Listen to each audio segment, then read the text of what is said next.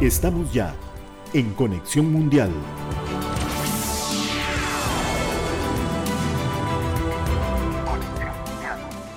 Hola, hola, ¿qué tal? Buenas tardes, bienvenidos a Conexión Mundial, nuestro primer programa del año 2023. Empezamos en el 2021, vamos recorriendo meses ya y pronto nuestro segundo aniversario. Luis, ¿cómo estás? Feliz año. Muy bien, Elki, feliz año para usted y para todos los amigos de Conexión Mundial que nos van a continuar acompañando durante un nuevo año que dicha sea de paso, este periodo de, que, que, tuvimos de vacaciones, por así llamarlo, que no tuvimos programa, pues se nos ha acumulado muchos eventos de una gran importancia que vamos a tratar de darle seguimiento y conversar un poco sobre esto, todo lo que ha pasado en esta casi hora de, programa que tenemos con todos ustedes. Así que creo que lo mejor es que entremos ya de lleno con, con contenido, con, contenido con los hechos. Y yo nada más quiero, no vamos a, no creo que tengamos que dedicarle mucho tiempo porque ya ha sido eh, muy tratado el tema, pero nos fuimos hablando del mundial y entonces nada más regresemos hablando del mundial y es que pues tuvimos un, un nuevo campeón, eh, por así decirlo, porque estaba presente en la final también Francia, que podía repetir, tuvimos ya campeón Argentina, después de bastantes años. De, sí, lo que ha sido catalogado como una muchos lo dicen la mejor final. Yo eh, me limito a las que he visto y yo puedo decir que sí, estuvo muy, muy entretenida. Así que eso fue eh, la cápsula deportiva. bueno, la cápsula deportiva no, porque, la, porque el, el, fútbol ha dado mucho de qué hablar. Bueno, dentro de cosas que tal vez no vamos a profundizar, las expectativas, ¿verdad? De dónde incluso iba a jugar Cristiano Ronaldo eh, y lo, lo, tenso que fue todo este proceso para él dentro y fuera del Mundial a título profesional y personal. Pero también eh, la gran eh, triste noticia, ¿verdad? De la muerte de Pelé que consternó muchísimos. Antes de, hablar de Pelé, sí quisiera como enfatizar en algo muy importante de, Argentina y el Mundial. Y fue la gran conmoción que se creó en Argentina, heridos, eh, fallecidos, dos, si no me equivoco. Sé de uno, tengo en la memoria uno, tengo en la memoria uno. Y me parece que hubo otro, pero no estoy segura. Muchos lesionados. Sí, por eh, supuesto.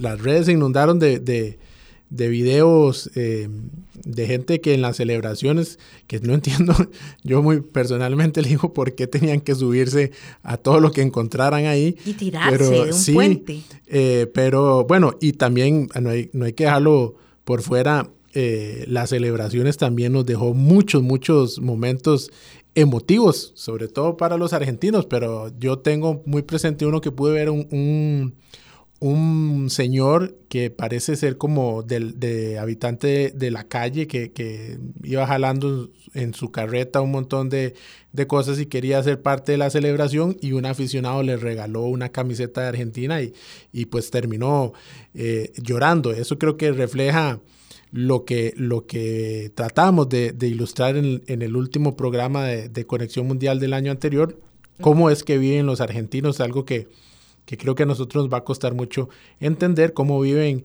el fútbol particularmente. Y bueno, tomando, retomando lo de Pelé, pues eh, ya, ya llevaba mucho tiempo enfermo eh, y creo que mm, ya eh, en esta última ingreso al hospital, pues eh, se tenía claro que la posibilidad de que Pelé saliera era eh, muy baja y dio tiempo para, para, que principalmente el Santos preparara eh, una, una despedida. Y así fue cuando, cuando falleció estuvo no sé si 24 o 48 horas en, el estadio en el estadio del Santos. Y la gente muchos brasileños y, y estoy seguro que que de otras nacionalidades tuvieron la oportunidad de despedirse. Haciendo nuevamente una comparación, que esto no, tiene nada que ver, digamos, con, con, uno o con el otro como persona o como deportista, con Maradona, pues esta despedida de Pelé sí pudo ser eh, apreciada mucho mejor por, por sobre todo el orden que se dio, pues aquella en la de Maradona, pues eh, también eh, un poco de, de, de problemas por, por, la, por la cantidad de gente que llegó a tratar de despedirse de él. el caso de, Pelé pudo ser más eh, ordenado. Me llama mucho la atención lo que sucedió con la mamá de Pelé, que es, que, no que no supo. Y supongo que hasta el momento no, no lo sabe porque ya este, es, es eh, una señora muy mayor y la familia pensaba que la noticia podía este, complicar su estado de salud. Incluso eh, el, carro que transportaba al, cuerpo de Pelé pasa por la casa de, de, ella, enfrente de la casa. Y bueno, esto, esto fue parte de, los, de lo que sucedió en el mundo deportivo. Sucedieron muchas cosas que ya tal vez eh, no podremos dedicarle más tiempo, pero eh, otra de las muertes que se dio también en, en estos días, la muerte del Papa, del Papa emérito, Benedicto. XVI, que fue, es más recordado, eh, como todos estamos acostumbrados tal vez, el Papa deja de ser Papa en el momento en que muere. El caso del Benedicto XVI, como recordarán, renunció a su, a su eh, a su papel como, como líder de la Iglesia Católica y, fue por eso más que todo que, que, lo teníamos presente. Eh, también eh, falleció y, tuvo sus, sus honras fúnebres a principios de, de, este año. Si no me equivoco, el 5 de enero fue cuando, cuando el Papa eh, actual le, le, hace, le hacen la ceremonia y todo. la, el jueves 5 de enero. Sí, ¿verdad? Y, y, bueno, pues también fue otra de las personas que... Que fue, eh, que es uno de los eh, funerales más inéditos de la historia del Vaticano, porque es la primera vez que un papa celebra la ceremonia fúnebre, digamos, de otro papa, porque siempre recordemos que el, ciclo papal concluye cuando uno de ellos fallece, porque no renuncian. Y en esta ocasión, pues, pues sí fue así, fue diferente. Eh, fue el Papa Francisco quien celebró la Eucaristía, el que celebra el funeral, y, este, y además ellos utilizan el anillo de la serpiente que se destruye cuando, cuando dejan el, el eh, de ser papas, que habitualmente ha sido cuando fallecen.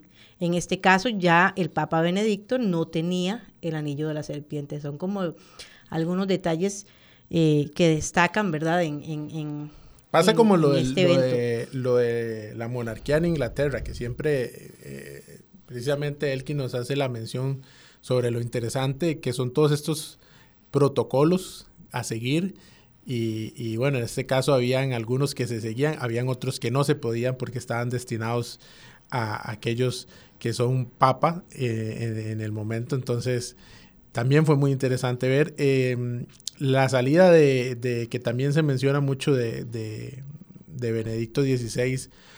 Y que además que ver está la expectativa, la expectativa de eh, el Habemus Papa tan eh, popular. Ah, bueno, ya en el nombramiento. Porque además después del funeral viene todo el protocolo de elegir al Papa. Y eso es un momento que los que hemos podido vivir este proceso, que nosotros hemos tenido la oportunidad de ver dos, el del Papa Benedicto precisamente y el del Papa Francisco, es toda una sensación. Hay millones de personas atentos e incluso muchísimos de ellos eh, fuera del Vaticano esperando el humo blanco en el que sale y, se anuncia el Habemos Papa. Sí, para el mundo católico y para los fieles eso es algo, eso es, el evento eh, y es muy, muy eh, interesante ver cuando una vez ya es elegido un nuevo papa, pues la gente se emociona tanto que llega hasta, hasta llorar ahí en la plaza, donde al final se anuncia y el papa escoge su, su nombre con el que será eh, conocido durante su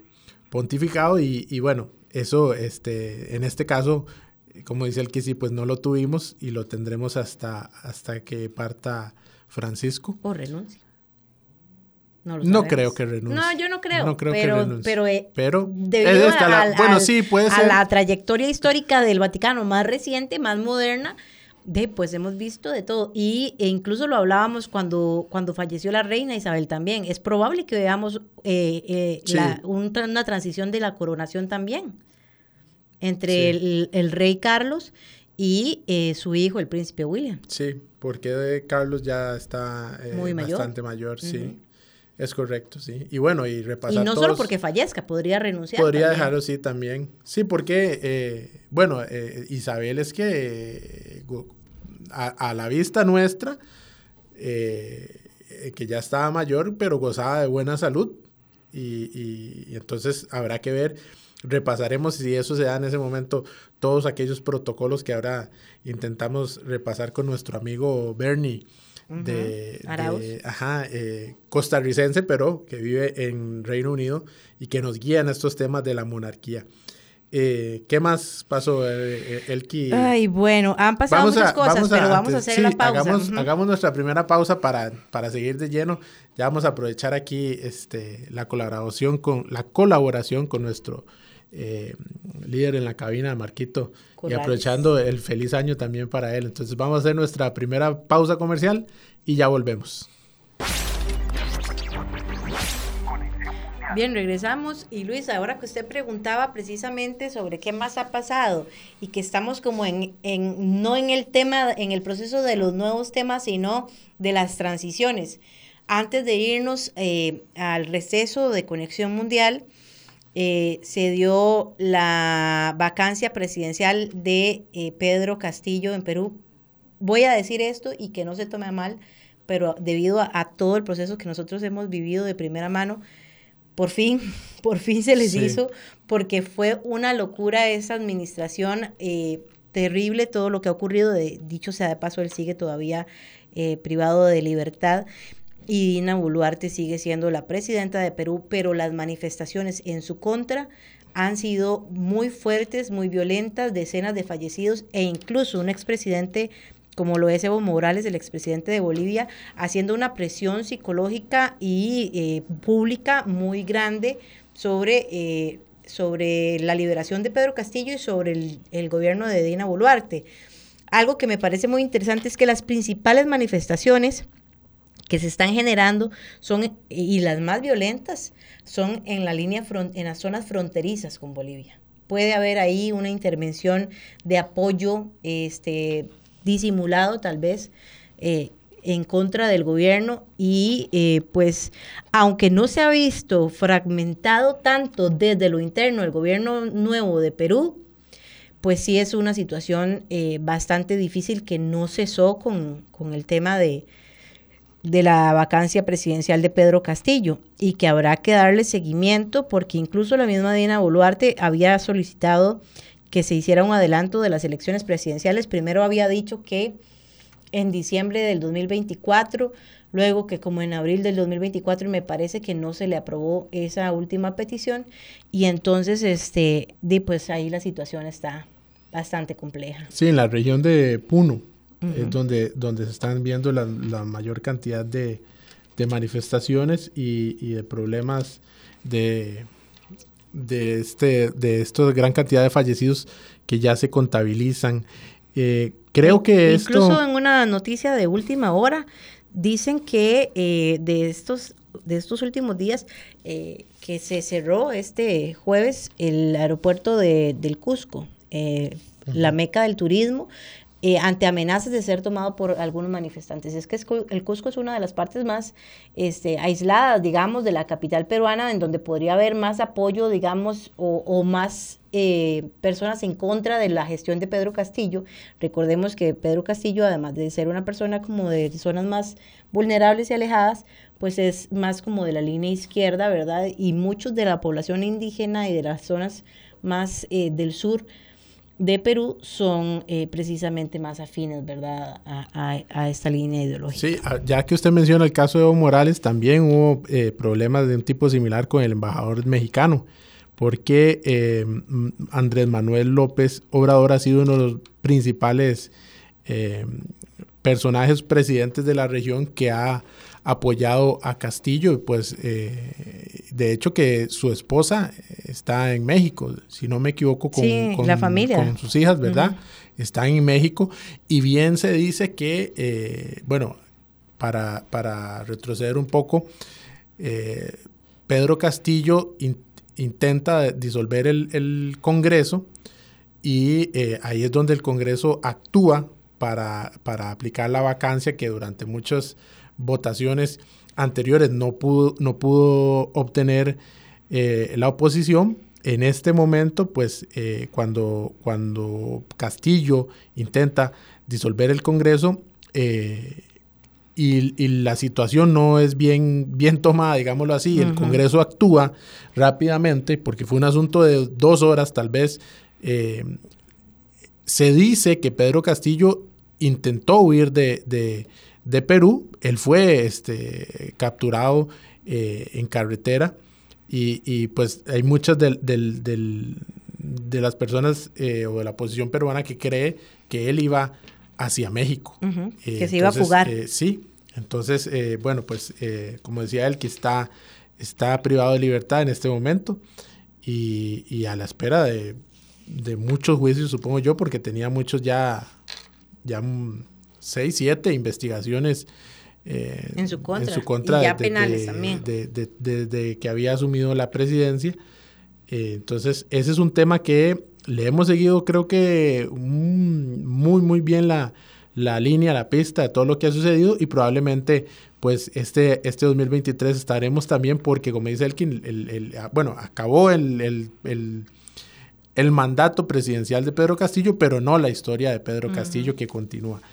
Em, otro, otro tema de transición también, tal vez rapidito, es el estado de excepción en Honduras que se une a, la línea de El Salvador, la cual se extendió también en El Salvador el estado de, excepción, se ha estado extendiendo por varios meses e incluso había una propuesta de ley en la Asamblea Legislativa para que se eh, postergara por bastantes meses ya en una forma definitiva porque al gobierno de Bukele le ha parecido una gran estrategia, ¿verdad?, para acabar con las pandillas.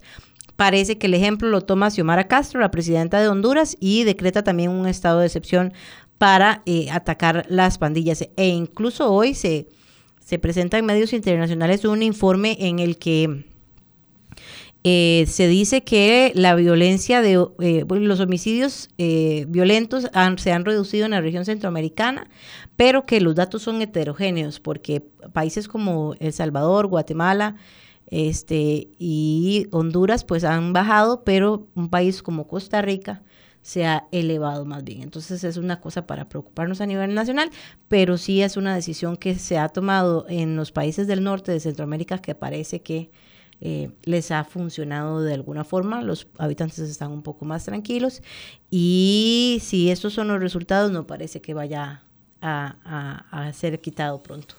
Sí, eh, vámonos, si le parece, a Brasil. Brasil, un tema, un tema completo.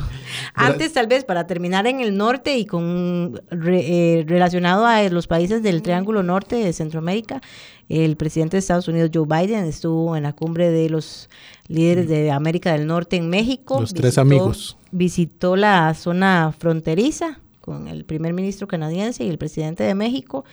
Eh, fue su primer viaje a la frontera desde que asumió como presidente y pues se hicieron unos nuevos proyectos regulatorios para eh, migrantes. Hay una cuota, no me acuerdo si son como 25 mil o 30 mil, este, eh, que se pueden admitir, pero deben de ser patrocinados por alguien en Estados Unidos y quien vaya a intentar hacerlo de forma ilegal no va a tener ningún tipo de acceso. Sí, eh, ahorita eh, creo que tal vez finalizando volveremos al norte. Ah, sí. pero en Brasil, pues el, el, Brasil que tiene la particularidad de que hace su cambio de presidente el, primer, el primero de enero el primer día del año y, y pues bueno, teníamos la toma de posición de Lula eh, curioso, bueno, curioso digo porque no es lo normal, pero tampoco podría sorprender que el expresidente Jair Bolsonaro se fue de viaje días antes de, del, cambio de poder, donde debería él eh, pasar eh, la presidencia a, Lula da Silva.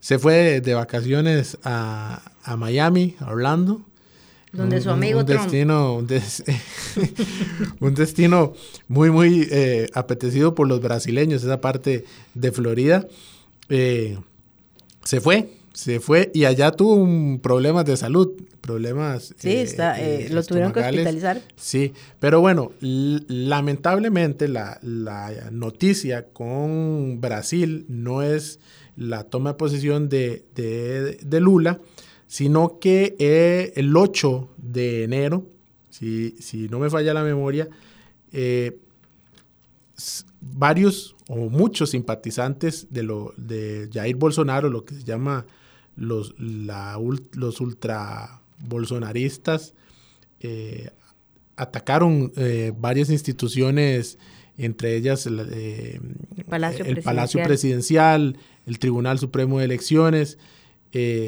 Y el Congreso. El Congreso para, según ellos, eh, Pedirle a los militares que, se levantaran en un golpe de Estado. Exactamente, a favor de, de Jair Bolsonaro.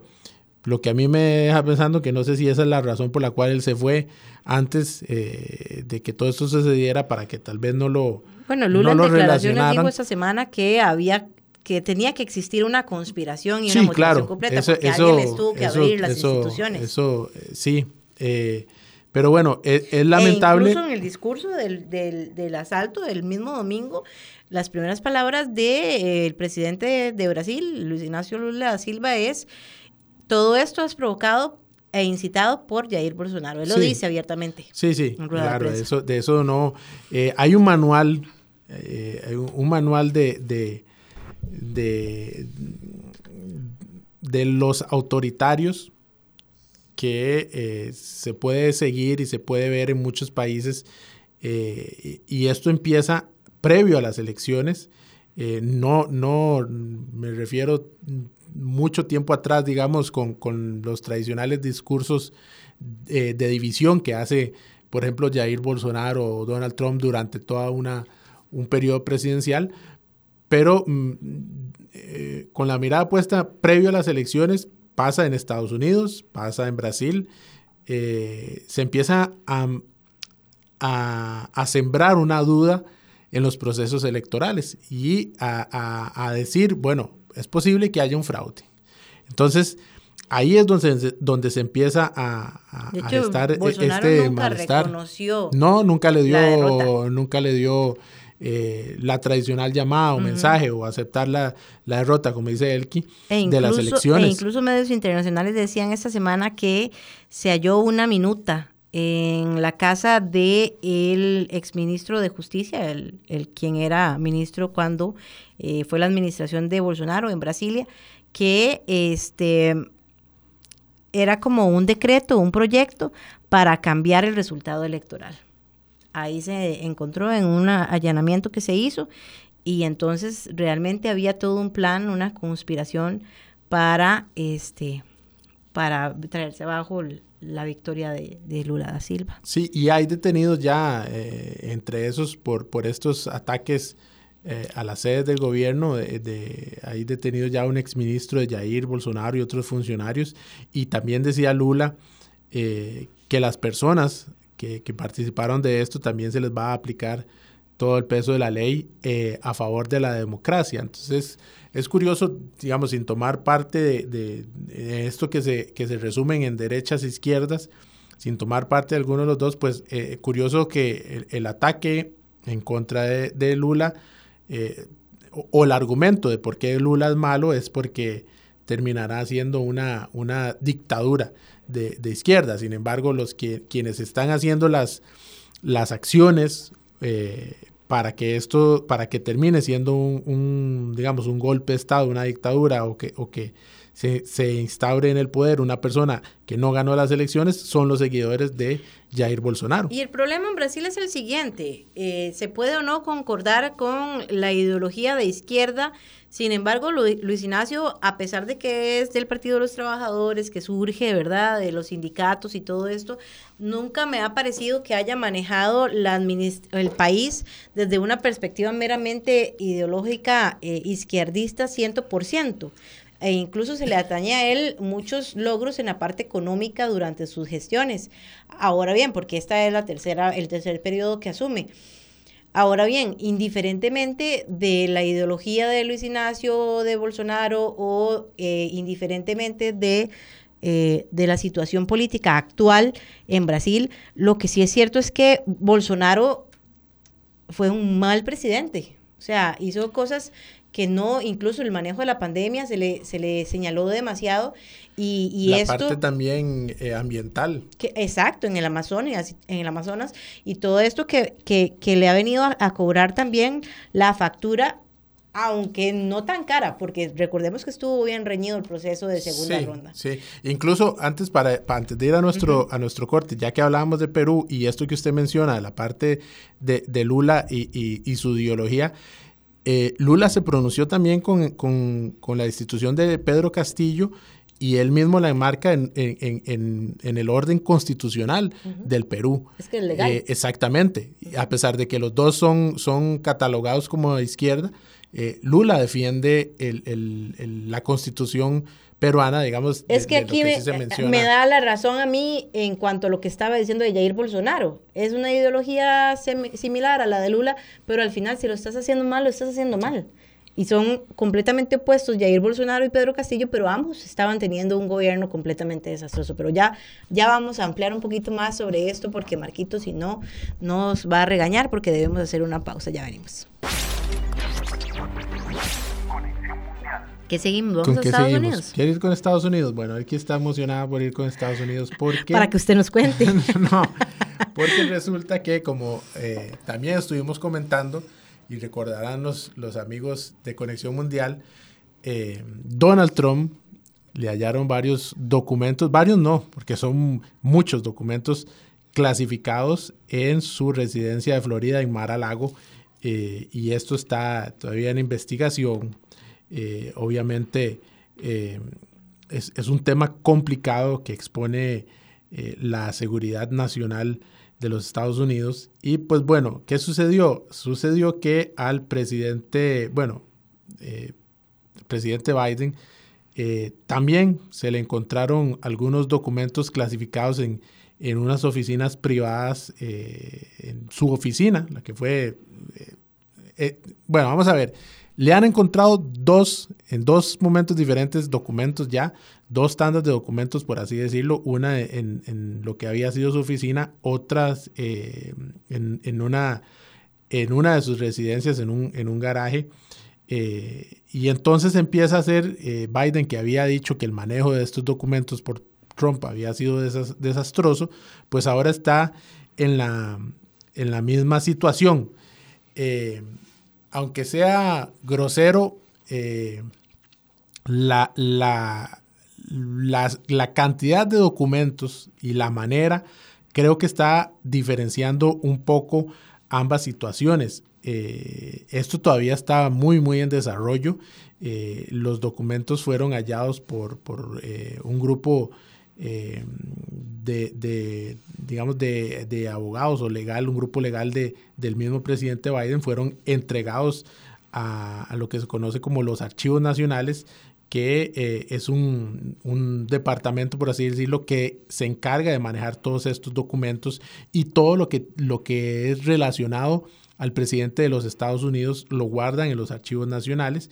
Eh, y claro, esto eh, lo que se está convirtiendo es en una batalla también, llamémoslo para seguir con los términos, ideológica en el sentido de republicanos y demócratas, donde los republicanos pues ya también están señalando eh, que las mismas acusaciones que le aplicaban los demócratas a Donald Trump aplica también para para Joe Biden. Y en un momento eh, muy tenso también por la elección de la presidencia del Congreso que se dio esta semana y que, y que Kevin McCarthy es quien asume y quien dijo que iba a investigar a fondo al presidente Biden eh, por estos documentos. El tema de, McCarthy, eh, no sé si, si, se, si, si ya empezará a tratar de olvidar lo que fue porque hay que, fueron 15 elecciones eh, que se tuvieron que realizar dentro de la Cámara de Representantes de la Cámara Baja para dar con el nombramiento de McCarthy.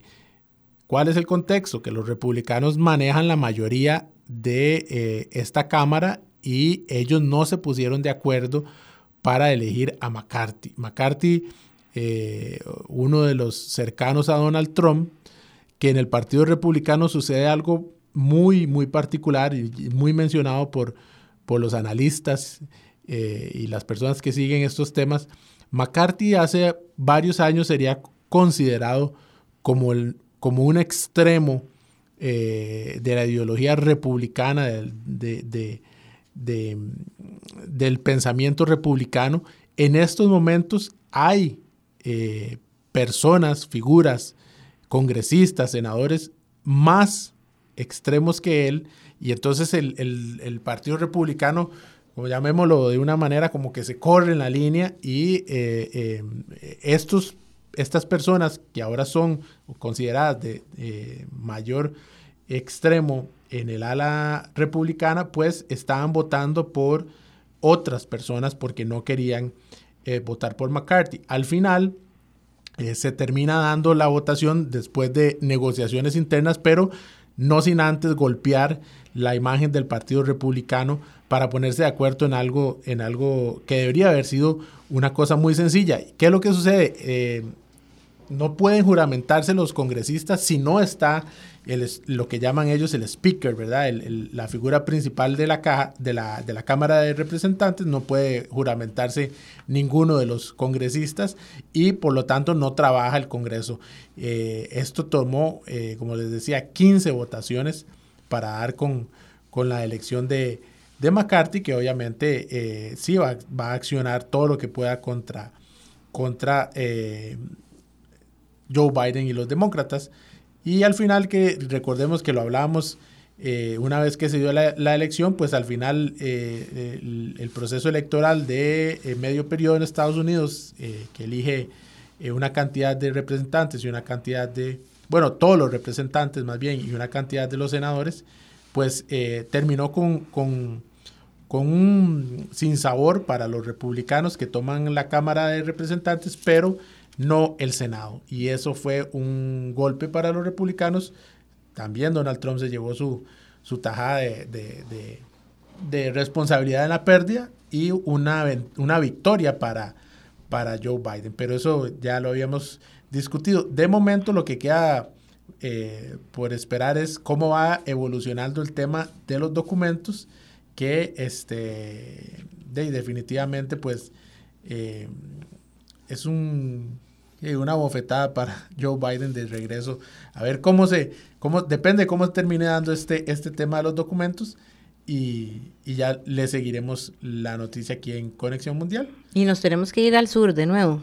Eh, ¿A dónde vamos? Vamos a Venezuela. Venezuela. Porque la oposición venezolana decidió eh, eliminar la figura de gobierno interino que es algo muy interesante. Yo lo he cuestionado mucho, incluso lo he conversado a fondo con el eh, analista nuestro que tenemos en Venezuela, Héctor Bracamonte, que además aprovecho este programa para saludar a todos este, nuestros amigos eh, que están en, diferentes partes del mundo y que nos han colaborado tanto y que ya vamos en las próximas semanas a ir introduciendo según los temas que se vayan eh, desarrollando. Pero me parece muy interesante y yo nunca lo he entendido cómo es que hay un presidente de Venezuela, Nicolás Maduro, y la oposición decide hacer un gobierno interino. ¿Cómo se come eso? ¿Cómo funciona eso? ¿Y qué, de qué forma funcionó eso? Y más interesante aún, que países del mundo lo reconozcan como el gobierno legítimo de un país. Porque te lo voy a decir, Luis, ¿qué pasa? Que la oposición está pensando en un tema interno, no está pensando en un tema externo diplomático.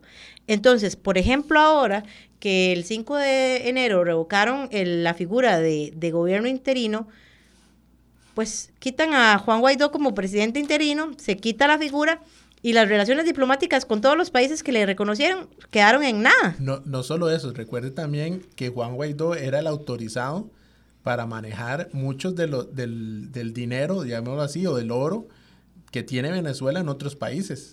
Él era la única persona que estaba autorizada de manejar esa parte del, del, dinero venezolano que está en el exterior. Y todos los cuerpos diplomáticos regresan, se acaban, ¿y qué pasa? ¿Qué pasa con todas las relaciones entre todos los países con los que se han sostenido relaciones diplomáticas con el gobierno Venezuela ha tenido un, problema muy grande, lo hemos tocado en otros momentos, que es que la oposición no ha logrado unirse tampoco. Y eso le ha costado está súper debilitada. Le ha costado mucho eh, salir avante con, con un proceso que que, digamos, termine con, con el gobierno, los gobiernos de, de Nicolás Maduro. Ese es un tema de, eh, que creo que le ha pasado mucha factura a, la oposición venezolana. Y para agregar ahí, eh, recordemos que el año pasado se estuvo sosteniendo unas mesas de diálogo en México entre la oposición y el gobierno, pues para llegar a algún acuerdo eh, eh, positivo, lo cual no se dio, se revocó cuando se, se mm, detuvo a SAP este, y entonces el gobierno de Maduro dijo, no sigo, no sigo con las negociaciones si Estados Unidos no libera a Eso es todo un tema también. Ahora, eh, esta semana eh, visitó Gustavo Petro, el presidente de Colombia, a Nicolás Maduro en ese plan de eh, restablecer las relaciones diplomáticas. Recordemos que ya se abrieron las fronteras también. Y se van, se han ido restableciendo poco a poco. La idea es que comercialmente se pueda activar de una mejor manera, pero también han intervenido ambos países en los problemas sociales políticos que han tenido. Por un lado, eh, Nicolás Maduro siempre ha sido voluntariamente eh, el mediador entre el gobierno de Colombia, en este caso se ofreció para ser el mediador entre el gobierno de Gustavo Petro y eh, las guerrillas del ELN un diálogo que también se ha visto muy golpeado en los últimos días, que eh, se ha debilitado mucho y que no ha avanzado en absolutamente nada.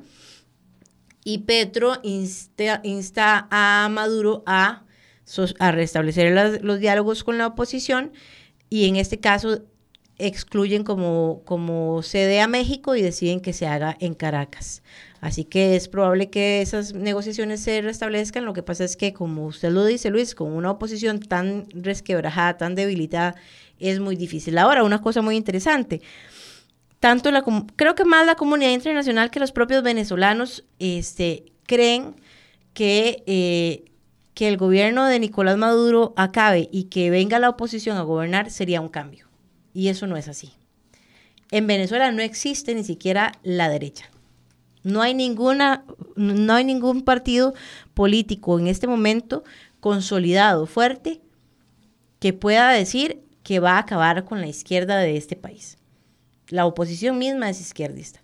Entonces, no hay un cambio ideológico tampoco que vaya a llevar a un beneficio de los ciudadanos. Bueno, y con eso vamos a hacer una pausa, Luis, y venimos con nuestro último bloque. Yo tengo tres temitas ahí eh, variaditos y vamos a ver qué más usted propone. Vamos a ver qué dice el tiempo, sí. Bien, regresamos a Conexión Mundial. Vamos a ver, eh, el que nos dejó picados antes del, del, de este último corte, dijo que tenía tres temas, así que vamos a ver con qué nos sorprende. El primero, siento un déjà vu en este momento con China y la pandemia y ah, los países del mundo tomando acciones, eh, medidas restrictivas para todos los, viaja los viajeros de China y de Asia, en términos generales. Sí. Una situación que otra vez está saliendo de control. Es curioso porque eh, el caso de, China con respecto al COVID-19 no lo, no lo apreciamos en, en otros países. O sea, ya, eh, a, ver, a mí no me gusta decir, aunque hay gente que así lo dice, cuando estábamos en pandemia.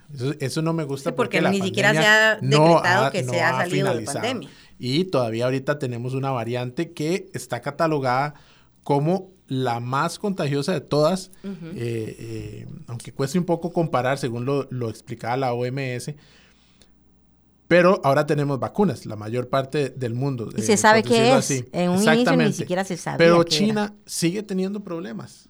y en realidad eh, nunca dejó de eh, tenerlos. No, exacto. Y, y, a pesar de que trató de implantar su política de, de COVID-0, ahorita está pasándola muy mal. Tiene los, los, los hospitales eh, abarrotados y siguen esas construcciones, ¿se acuerda que veíamos de, y que, y que, y que era razón para celebrar en el caso de, de, China, construimos un hospital en tantas semanas grandísimo para eh, albergar a todas las personas de COVID, pero es curioso lo que sucede en China.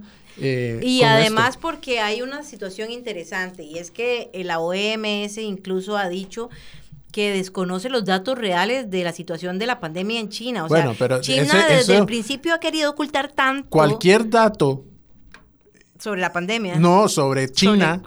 es difícil de obtener el, el eh, derechos humanos, eh, no sé. Sí, porque no hay. Es difícil no hay oficial, no lo hacen, dato real. No lo hacen ellos, no van a dar ningún número negativo y no permite tampoco eh, y menos cuando se haya una, tanto el origen. Sí, una, una investigación, o sea, o que, o que agentes externos a China ingresen a hacer algún estudio, a hacer algún análisis. Sucedió con el COVID. Eh, sucedió ahora que fue Michelle Bachelet por parte de, Naciones Unidas, si no me equivoco, la, la eh, encargada de derechos humanos. sí, fue, ya a la parte de los pero no, no equivocarme cómo se pronuncia Uguris, Uguris. Eh, de esto que habían acusaciones de eh, campos de concentración todavía, todavía en ese sector. Entonces, tener datos eh, de China reales es muy difícil. Incluso los mismos chinos tienen una gran censura a, todo tipo de información. Entonces, en el mundo habría una gran censura también. Y bueno, creo que China ha sido muy celoso con el tema del COVID-19, precisamente porque recordemos de todo el origen, de las investigaciones que estaban haciendo también expertos de salud, eh, de la delegación que incluso visitó la zona, los laboratorios de pues, Wuhan. en Wuhan y pues que ya eso pues desató muchísima polémica. Así que eso es un tema que nos ha dado ya por varios añitos este, de qué hablar. Eh, hemos tenido diferentes enfoques.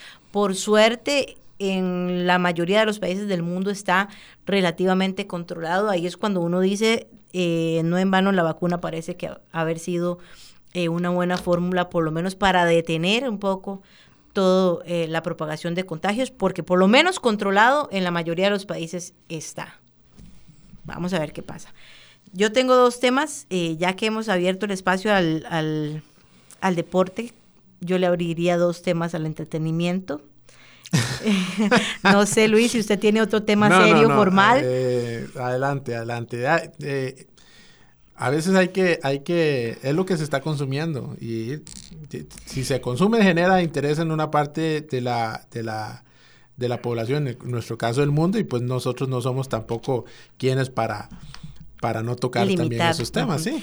El primero y el que quizás más me gusta, porque siempre tiene una cierta relación con la geopolítica, con la, en este caso la monarquía, es el nuevo libro En la sombra de El príncipe Harry, que yo sí ya lo empecé a leer y desde que le leí las primeras palabras me ha mantenido capturada y es como se lo decía a Luis fuera de micrófonos, precisamente no sé si sea por el morbo, en mi caso quizás por, por el interés que tenemos nosotros en particular a todo lo que conlleve el eh, contenido internacional, el origen de las cosas eh, políticas, sociales del mundo y pues ahora más afín la monarquía, de que ha sido más noticia en los últimos meses.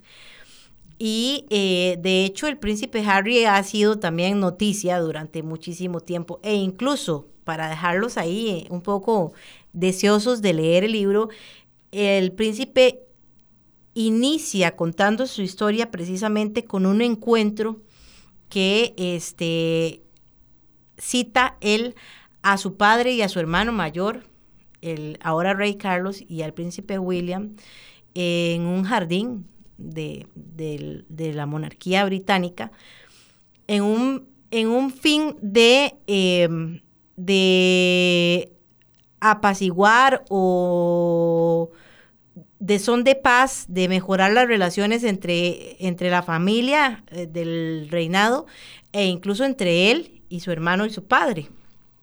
Entonces él lo que quiere es tener un diálogo. Entonces él ahí comenta que él espera eh, ansiosamente el encuentro, los está esperando a su papá y a su hermano y cuando vienen ve la rigidez que les ha caracterizado siempre como figuras monárquicas, y eh, pues él quiere hablar de, cómo mejorar las relaciones que existen. Ese encuentro ocurre después del funeral del abuelo, del esposo de la reina Isabel, y él precisamente eh, le dice a el príncipe William que esta zona que están viendo, estos jardines que están viendo, era donde ellos dos planearon vivir toda su vida. Y entonces el príncipe William le dice, pero tú te fuiste. Y entonces el príncipe Harry le dice, ¿y sabes por qué me fui? Y él le dice, no. Y entonces él dice que queda consternado a esta altura, todavía no, que su hermano no haya entendido porque él se aleja de la familia de la monarquía.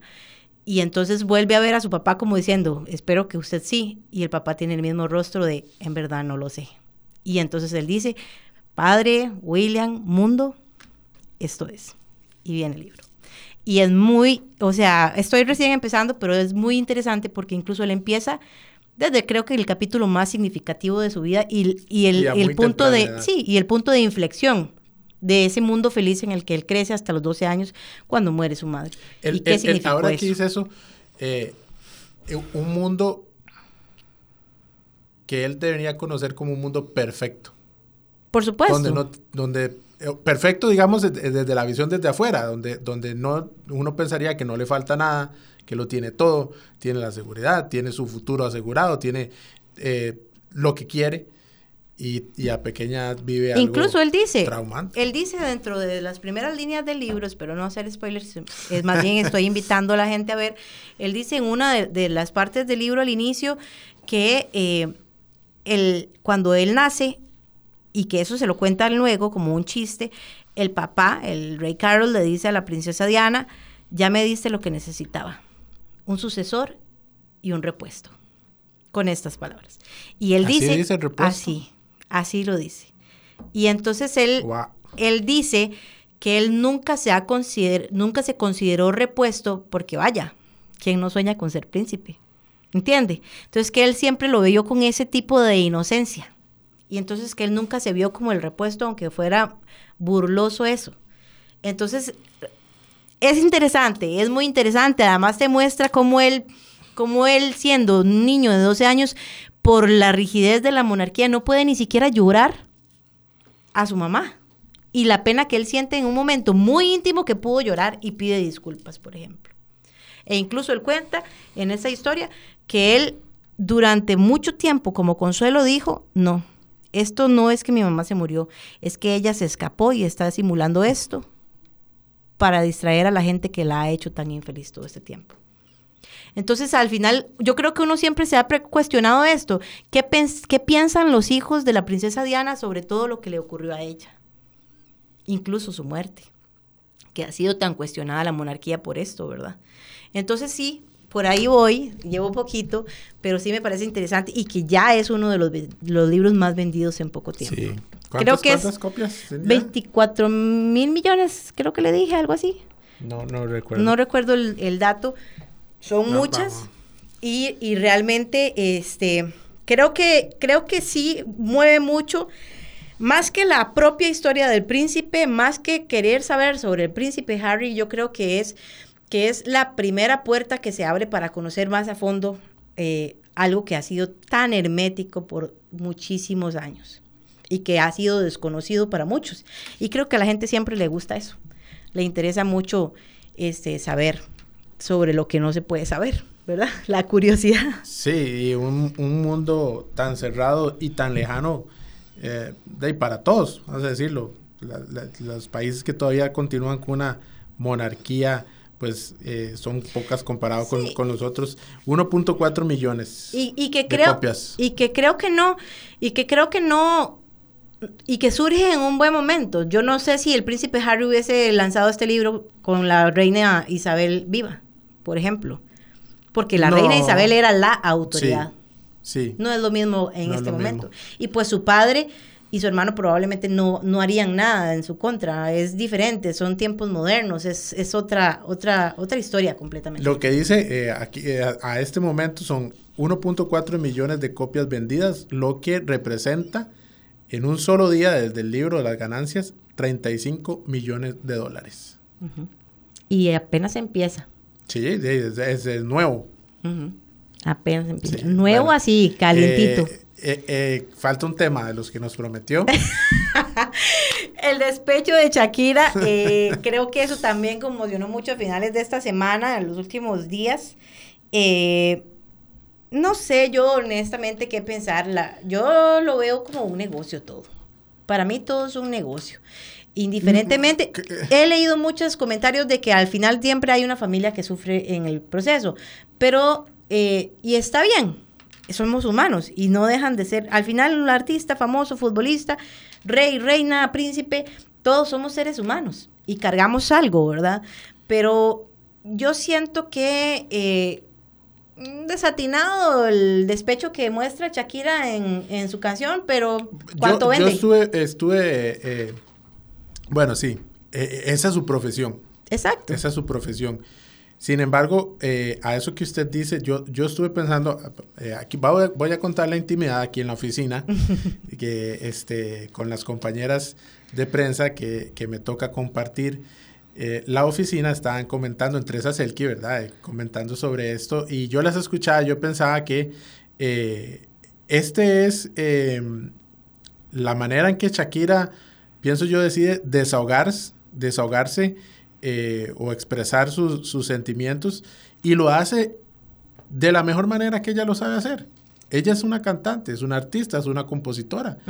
y, y, y, aquí lo, lo hace de esa manera creo que lanza más que una canción un mensaje, porque a ella se le ha visto muy debilitada, muy deprimida desde el rompimiento y con esta canción muestra como un cierto empoderamiento, se le ve diferente. Como que superó, como que, como que pasó la página, exacto, de la monotonía. El video del anterior donde ella sale, incluso, eh, obviamente supongo que es un maquillaje adrede, donde sale llorando con sus ojos, eh, eh, su cara como, como maltratada, sí, con dolor, exacto. Aquí ahorita sale bailando, sale alegre, sale... Y gestos, eh, gestos que revelan Entonces, poder. Podría ser también, todo, todo habla. Y lo que sí me parece como no sé, salido es como un poco de cualquier cosa, digamos, porque debe privar también lo personal y lo íntimo, un poco. Me, me, lo siento un poco salido, es el tema eh, de, mm, donde ya ella destaca como el tema de Hacienda y, estas otras cosas como que han sido polémica de los dos e incluso me parece como que a ella se le juzgó mucho por el tema de, la deuda con Hacienda y se le achaca a, y ella en la canción básicamente se lo achaca a él. Sí, cosas que no sabemos, la noticia mediáticamente decía a Shakira eh, defrauda Hacienda o Shakira debe tanto Hacienda. De la historia adentro no, la tenemos. Por eso ocupamos los libros, los libros como los de Harry. Nos vamos, esperamos la otra semana ya empezar a, analizar temas con mayor profundidad. Vamos a ver qué ocurre esta semana que viene. Definitivamente que el año ha arrancado muy acelerado en el mundo y nos ha dado mucho. Esta semana no hemos invitado a nadie porque pretendíamos poder abarcar lo mayor que se pudiera, pero ya eh, ahora sí vamos a poder ir eh, desarrollando tema a tema como lo hemos venido haciendo en Conexión Mundial y traerles a ustedes un poquito más de lo que ocurre en nuestro planeta Tierra.